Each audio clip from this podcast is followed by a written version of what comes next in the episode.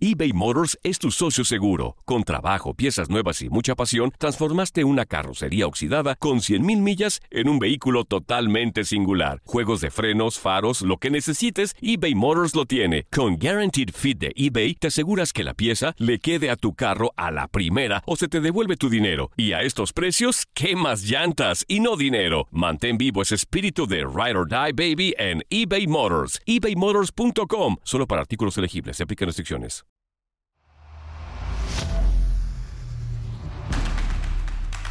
Algunos le llaman intuición, ingenio, ocurrencia, viveza, chispa, colmillo, pasión, entrega. O simplemente corazón. Nosotros le llamamos creatividad. La creatividad latina está en todas partes. Solo hay que saberla encontrar somos agujas en el pajar. El podcast que busca y encuentra la creatividad latina en los Estados Unidos. Comenzamos.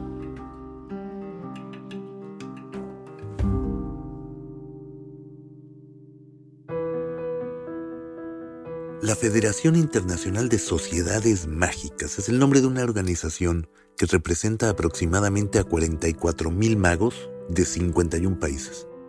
La federación organiza cada tres años el Campeonato Mundial de Magia, en el cual compiten los campeones nacionales y continentales en distintas categorías. El último campeonato se celebró en julio de este 2022 en Quebec, Canadá, y por tercera ocasión, el mago español Yunque ganó el campeonato mundial en la categoría de grandes ilusiones, es decir, trucos y magia a gran escala. Yunque crea sus propias ilusiones, él las diseña. Y todas ellas requieren de un trabajo de mecánica impresionante, diseño industrial, ingeniería, que el espectador no nota, ahí está la gracia, pero que permiten que el mago sea partido en dos, sin estar adentro de una caja, o que desaparezca del escenario frente a los ojos de todo el mundo. Me acerqué a platicar con Junke para entender mejor el proceso creativo de la magia a gran escala. Junke, alucinante que has ganado tres veces el campeonato mundial como el mejor ilusionista del mundo. Sí, el primero fue en el 2000, después ganamos en el 2018 y en el 2022. O sea que realmente son tres premios mundiales eh, y muy contento de haber ganado este último primer premio que ha sido muy importante para mí. ¿Cómo funciona el concurso? ¿Hay una serie de pruebas o compites con un solo truco, con una sola ilusión? Hay una única prueba que viene a ser superior a unos seis minutos, pero no pasarte de 12, ¿no? Hay un intervalo que tú tienes el margen para construir tu propia rutina. Eh, tu acto lo haces solo una única vez porque hay muchos competidores y entonces la gente va tomando eh, apuntes, el jurado, y, después pues suman pues, eh, tu aparición, van viendo el resultado y, sacan el, vencedor. Pero es complejo porque hay muchos números durante una semana, mucha gente compitiendo. Entonces también el jurado tiene que saber valorar bien eso porque después no se van a acordar el número que viene siguiente o el que fue ayer. Es una cosa compleja, por eso es difícil y no repites el número, sino se hace una única vez, si no sería interminable, porque hay más de ciento y pico ¿no? competidores. Eh, lo que sí quiero remarcar que los que van a competir son gente que ya han ganado su, Congreso Nacional o tienen un premio nacional y eso hace que la gente que va, pues es gente muy preparada. ¿Cuál es tu estrategia para sorprender a los jueces en el Campeonato Mundial? ¿Tú llegas con una ilusión que ya tienes bien perfeccionada o estrenas algo que nunca nadie ha visto? El jurado valora el, trabajo que haces en la escena. Si haces algo nuevo, pues tiene un valor añadido. Si haces algo clásico, pero está muy bien hecho, pues también tiene su, mérito. En mi caso, yo soy nieto de un herrero y desde muy pequeño siempre he tenido acceso a, un taller. Al yo fabricar mis propias ilusiones, mis propias ideas, pues tengo la facilidad de poder eh, crear cosas nuevas. Y es lo que yo presento siempre. Son ideas mías, eh, intento darle una personalidad y eso hace pues, que tenga ese impacto tanto para los profanos desconocedores de la magia como los profesionales. ¿no? Al final, cuando haces algo nuevo que es creado por ti, es, es muy original y eso se valora. Hablemos sobre el proceso creativo. ¿Cómo es? ¿Tú piensas primero el objetivo final, por decirlo de manera simplista, quiero volar? Y entonces se trata de echar para atrás a ver cómo llegas a ese resultado o cuál es tu, tu proceso de creación? Es justamente lo que acabas de decir. Primero sueñas y con una idea. ¿Qué es lo que tú quieres hacer? Por ejemplo, lo que has dicho, volar o partirte en dos o ser atravesado por un objeto o desaparecer de una mesa y aparecer en el hall del teatro. Primero es la idea y después cómo llegas a esa idea. Como mejor sea el método, pues mejor será la ilusión.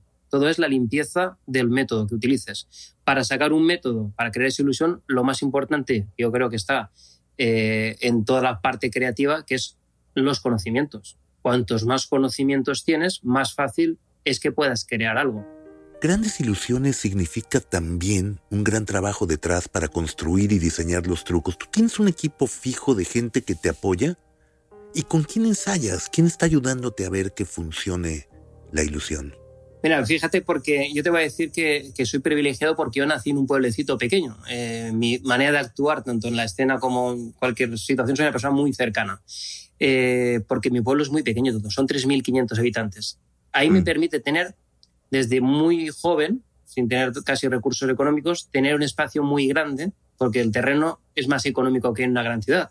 Entonces, mi hangar tiene 900 metros cuadrados. Eso me permite tener un escenario en condiciones, un taller con todo tipo de herramientas y la experiencia de mi familia de fabricar objetos. Entonces yo iba al taller de mi tío en un principio y al final pues ya me construí mi propio taller, mi propio escenario para probar las cosas. Em, os cuento esto porque también tiene una relación con lo que me cuentas. Y yo lo que hacía era invitaba a gente del pueblo, a mis 10 amigos, vecinos, conocidos, gente que pasaba por la calle y les sentaba en una silla. Y tenía dos cámaras, una grabando a los espectadores y otra grabándome a mí. Ponía en marcha la grabación, yo hacía mi acto y después les preguntaba qué cosas les habían gustado, qué cosas no les habían gustado. Cambiaba también de música para que probar distintas músicas para ver las distintas emociones. Y esos pequeños shows que yo hacía eh, me permitían rodar el número antes de llevarlo a un programa de televisión y también saber la opinión. Prefiero que el público me diga si les gusta o no. Uno tiene en la cabeza la idea de que los magos comienzan desde niños y uno se imagina que es un proceso muy solitario de estar frente al espejo ensayando con cartas y ese tipo de cosas durante años. Pero tu proceso parece que fue siempre desde lo industrial, la construcción de la magia, por decirlo de alguna manera. Además de grandes ilusiones, ¿tú sabes hacer magia más íntima, magia de cerca? ¿Eres mago de cartas también? Sí, sí, yo me gusta mucho hacer magia eh, de cerca, juegos con monedas, con cartas, con cuerdas. Eh, la magia me ha gustado toda desde muy pequeño. Eh, pero sí, por las condiciones que te he comentado, sí es posible que me dirigiera más hacia los grandes shows. la parte que comentas de la soledad o de la parte de creatividad, yo creo que sí que la tengo, porque mis condiciones también, en el orden que yo nací, también creo que también me ayudan bastante. Yo soy el más pequeño de cuatro hermanos y eso creo que a mí me beneficia porque yo jugaba solo, mis hermanos eran un poco más mayores que yo, ellos iban a jugar por el campo y yo me quedaba en casa. De hecho, ellos tuvieron una caja de magia que se llama Magia Borras que no aprovecharon y esa caja yo la heredé porque yo heredaba todo lo suyo y empecé a jugar con la magia y creo que todo eso me ha beneficiado, ser el más pequeño de cuatro hermanos, el de una hermana mayor y que mis padres tenían un restaurante y yo hacía magia a los clientes, pero mis padres también estaban muy ocupados. Entonces yo jugaba en mi soledad y eso me vino muy bien, porque yo creo que desarrollé la parte de la creatividad y eso me vino fantástico. Encima de todo esto, vivimos en un pueblo pequeñito de 3.500 habitantes, pero nuestra casa está a un kilómetro y medio del pueblo. vivimos en una colina, que es donde estoy ahora mismo. Es la casa de mis padres, donde yo vivo ahora, que ellos desgraciadamente ya no están con nosotros, fallecieron, y vivo yo en esta casa que la arreglé de una forma mágica. Tengo un pequeño escenario aquí, tengo mis libros de magia, disfruto mucho de, los paisajes porque estoy en un sitio privilegiado y es donde nací, donde me he criado. Y creo que todos estos factores hacen que sea lo que soy hoy en día. Sé que también tienes un museo de magia que se llama el Magic Museum, en un pueblo de España cerca de donde naciste. Dicen que es extraordinario. Platícame un poco de él. Sí, este museo está en Peñíscola. Eh, es un lugar muy, muy bonito. Eh, el lugar en sí, Peñíscola, es un, es un castillo del 1200 hecho por los templarios y que está rodeado de agua. O sea que solo había una pequeña lengua de arena para entrar dentro del castillo. Y dentro de este casco antiguo de Peñíscola es donde yo tengo el, el Magic Museum. Y, eso lo hice básicamente para devolverle a la magia todo lo que la magia a mí me ha dado. A mí la magia me ha llenado de felicidad, de placer, eh, me he dedicado a lo que mm, ha sido mi pasión, entonces no veo que trabaje, realmente trabajo mucho, pero con gusto, entonces no lo veo como un trabajo, lo veo como una pasión. Y esto era para devolverle la magia, pues todo lo que la magia me ha dado. Contamos la historia de la magia, hacemos un recorrido para el público y si también se hacen show. Y es un lugar donde los magos también pueden trabajar y el público siempre ve magia de muy buena calidad. ¿Qué objetos muestras en el museo? ¿De qué es tu colección? ¿Cómo la has ido adquiriendo? Lo digo porque sé que David Copperfield también tiene un museo de magia en Las Vegas y aparentemente tiene todo, como que acaparó la historia de la magia. ¿Has estado ahí? Sí, he estado, sí. Y me ha enseñado él personalmente al museo. No, debe ser una cosa increíble. ¿Fue de alguna manera el Museo de Copperfield una inspiración para el tuyo o qué hace el tuyo diferente? En mi museo, cuando veo al de Copperfield, lo único que hace mi museo es llorar, porque lo, de, lo, de, lo, de, David Copperfield no sé cómo calificarlo, es una maravilla, porque está toda la historia, toda la historia de la magia. Eh, y tuve la suerte de mostrármelo al museo. Hicimos un tour de cuatro horas con David Copperfield, contándome todo. Él directamente éramos cuatro o cinco personas. Y incluso me enseñó una pieza que abrió una caja fuerte, abrió la puerta, metió las manos dentro de la caja fuerte, sacó un, un hierro, me lo dio a mí y me dice, ¿sabes lo que es? Yo cuando lo vi se me pusieron los pelos de punta, ahora todavía se me ponen los pelos de punta, porque era el arnés que era para hacer una, suspensión etérea de Robert Houdin, que ha sido el padre de la magia moderna. Eh, y poder ver el original, el auténtico, la pieza que revolucionó el mundo de la magia, porque los magos hoy en día hemos hecho mucho lo de levantar a una chica sobre una escoba, esa suspensión, pues el original lo tiene David Copperfield, eh, que era de Robert Houdin, y, me emocioné. Y vi muchísimas cosas que me impactaron. Eh, mi museo es mucho más humilde, eh, contamos la historia de la magia y sí tengo piezas importantes. Por ejemplo, de este mago que hablamos, de Robert Houdin, yo tengo un reloj misterio, que es una cosa maravillosa, que es un reloj que marca las horas, pero la esfera es totalmente de cristal, es transparente y es como muy, muy mágico, ¿no? Porque hablamos del 1840 donde una aguja se movía sobre un cristal. Eh, no, tiene explicación, no tiene lógica. Eh, y yo tengo el original de Robert Houdin también en el museo y sería mi pieza más importante. Tú que tienes el conocimiento histórico de los grandes pioneros de la magia, de la gente que revolucionó e inventó la magia moderna, ¿hay alguna ilusión que alguien haya hecho que no sepas cómo se hacía? ¿O cuando tú ves una ilusión ya tienes en la cabeza la mecánica de las cosas? ¿Hay algo que todavía te sorprende?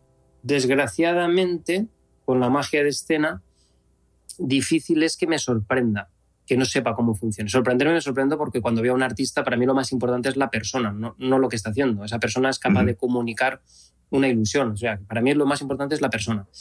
Pero para que me sorprenda lo que va a hacer, que no sepa cómo funciona, desgraciadamente es, para mí es difícil, porque ya conozco muchas cosas. Siempre hay alguna cosa que no sabes y te puede fascinar y no saber cómo funciona, que es lo bonito, lo que más me gusta pero desgraciadamente complicado. Pero si nos metemos en la magia de cerca, creo que es mucho más complejo. ¿Por qué? Porque hay muchísimos magos haciendo magia de cerca, ya que es más accesible. Entonces, si miramos la cantidad de magos que hacen cartomagia o la cantidad de magos que hacen grandes ilusiones, veremos que en cartomagia mejor hay mil y de grandes ilusiones hay uno. Simplemente por estadística va a revolucionar más la creatividad en la magia de cerca que en la de escena. Por eso a lo mejor por porcentaje eh, se me puede engañar más en la magia de cerca a mí que en una cosa de escenario.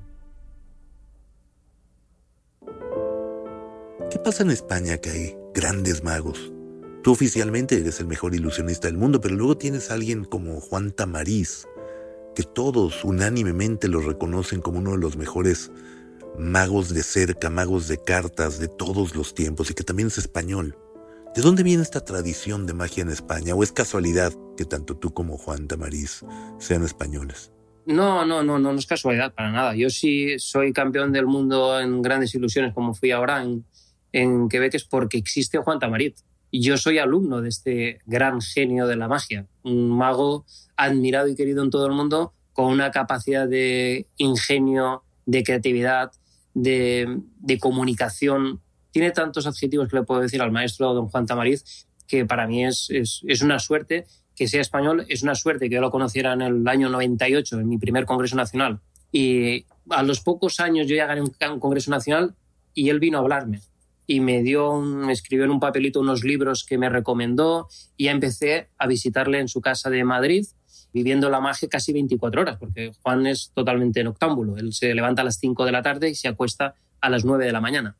Y si soy mago y si hay ese nivel, es por Juan, por Arturo Ascanio, por Fraxon, por los magos eh, del pasado. Pero creo que Juan Tamarita ha sido el que nos ha impulsado toda la generación. Yo tengo ahora 47 años. Estoy seguro que magos de 20 años hacia atrás, toda la influencia ha sido por Juan Tamariz. Tienes un espectáculo enorme en Madrid que se llama Hangar 52. Es una megaproducción de altísimo nivel. ¿Tienes el objetivo de traer tu espectáculo a Las Vegas? Te digo Las Vegas porque es el lugar tradicionalmente de las grandes producciones de magia, un lugar que te haría famoso en todo el mundo. Eh, ¿Ves venir a Las Vegas como un objetivo en, tu futuro inmediato? La verdad es que eh, Las Vegas es el sueño mío de muy pequeñito. Siempre cuando hablábamos de magia era pues eh, estar en Las Vegas. Eso era lo máximo, ¿no? Cuando estaban las Barton Siegfried and Roy, David Copperfield, los grandes magos siempre están en, Las Vegas. Pero creo que todo esto ha cambiado muchísimo de cuando yo era más joven a, a cómo estaban en la actualidad.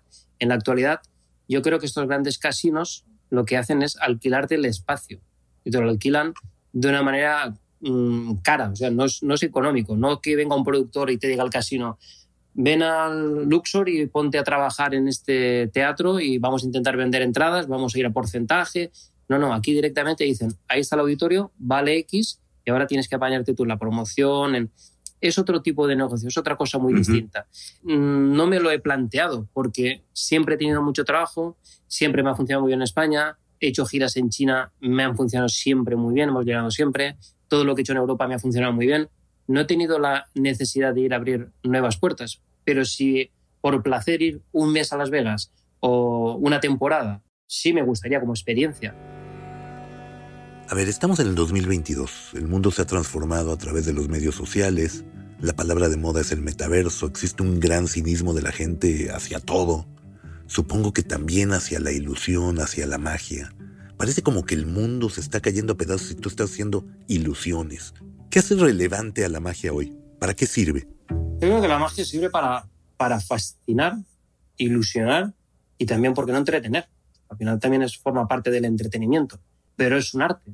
Y el arte yo creo que es la base del ser humano. Yo creo que el arte tiene que estar siempre presente en nuestras vidas. La música, la danza, teatro, el cine, la magia. La magia es una expresión corporal, verbal, de comunicación y para mí es un arte y el arte es necesario hoy en día, porque eso es lo que nos diferencia de otras especies. Yo creo que nosotros tenemos una cultura y la tenemos que mantener y la tenemos que apoyar y la tenemos que promocionar. Por eso yo creo que es necesario lo que estamos haciendo. Eh, no es una primera necesidad, pero sí que tenemos, si queremos tener un mejor futuro, sí que se convierte en una primera necesidad, porque al final una guerra o cualquier desgracia que pueda pasar en el mundo, yo creo que cuanto más conocimiento, más cultura y más has viajado, más absurdo te parece. Completamente de acuerdo contigo.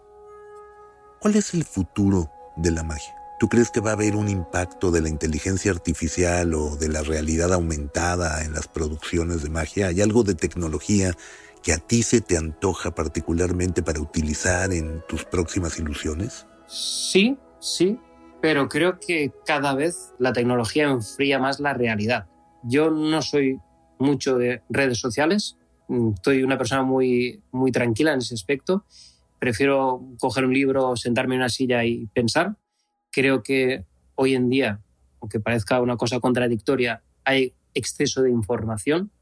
Yo me acuerdo que cuando era pequeño, si quería saber cómo funcionaba un juego de magia, tenía que buscar un libro, tenía que ir al pueblo al lado, viajar a Valencia, a la ciudad, buscar en biblioteca, hacerme amigo de un mago para que me enseñara algo. Era muy costoso.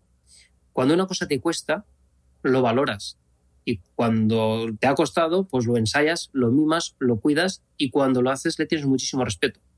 Pero si en un clic tengo miles de juegos, no lo voy a valorar.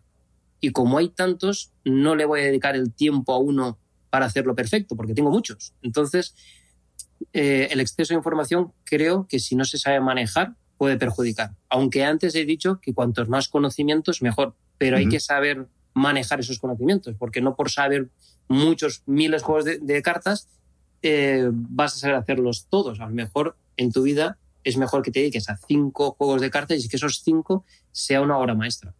Y en las cosas modernas de futuristas, sí, claro, claro, hay cosas muy interesantes, pero siempre terminamos disfrazando la magia con cosas clásicas, pero la base, lo que es el interior del juego, sigue siendo lo mismo. El juego clásico, pero maquillado y transformado a una cosa más moderna.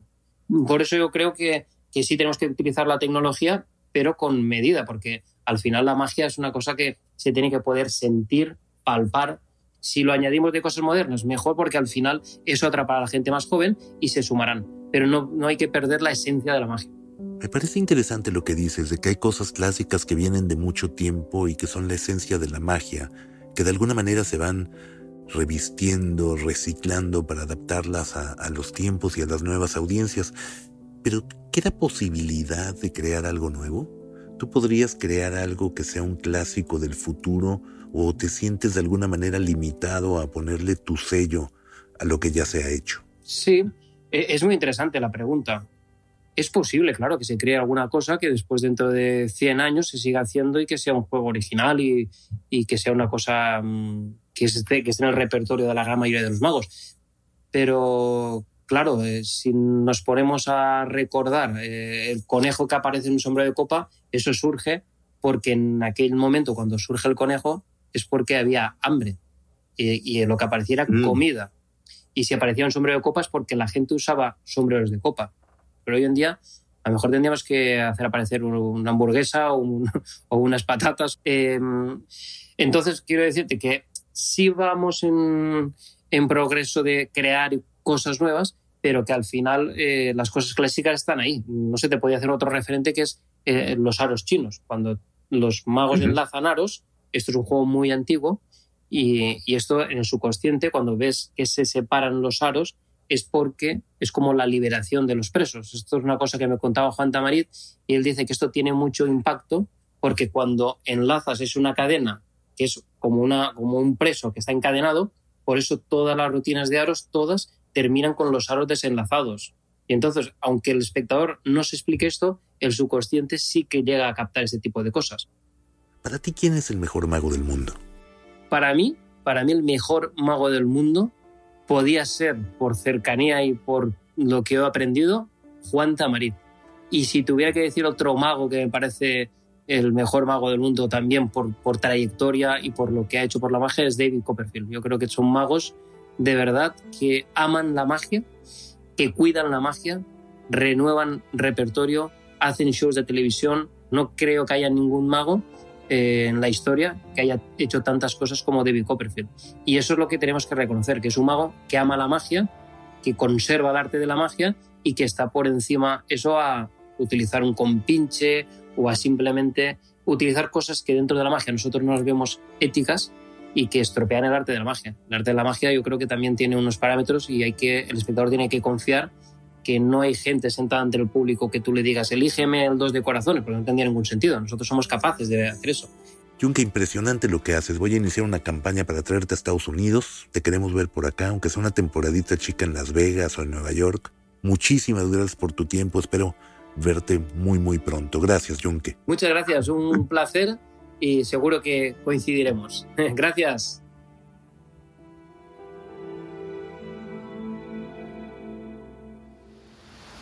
Así encontramos otra aguja en el pajar de las ideas, donde la creatividad latina tiene mil formas de expresarse. Agujas en el pajar, dirigido por Sergio Alcocer.